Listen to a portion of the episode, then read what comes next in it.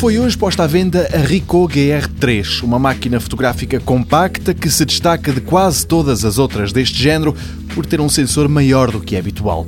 E no campo da fotografia digital, as contas são muito fáceis de fazer. Quanto maior é o sensor, melhor vai ser a qualidade da imagem obtida. Face à antecessora, a GR3 é um bom passo em frente, é uma APS-C de 24 megapixels, tem estabilização de imagem em três eixos, um ecrã traseiro sensível ao toque e uma lente equivalente aos 28mm nas máquinas tradicionais. A Ricoh acredita que é perfeita para quem gosta de tirar fotografias na rua ou para quem quer ir de férias com ela. O autofocus também é suposto ser rápido. Outro dado interessante é que tem Bluetooth e Wi-Fi para se transferirem as imagens sem ter de se andar com cabos para trás e para a frente. O que não tem é vídeo 4K, já que o melhor que se arranja é 1080p.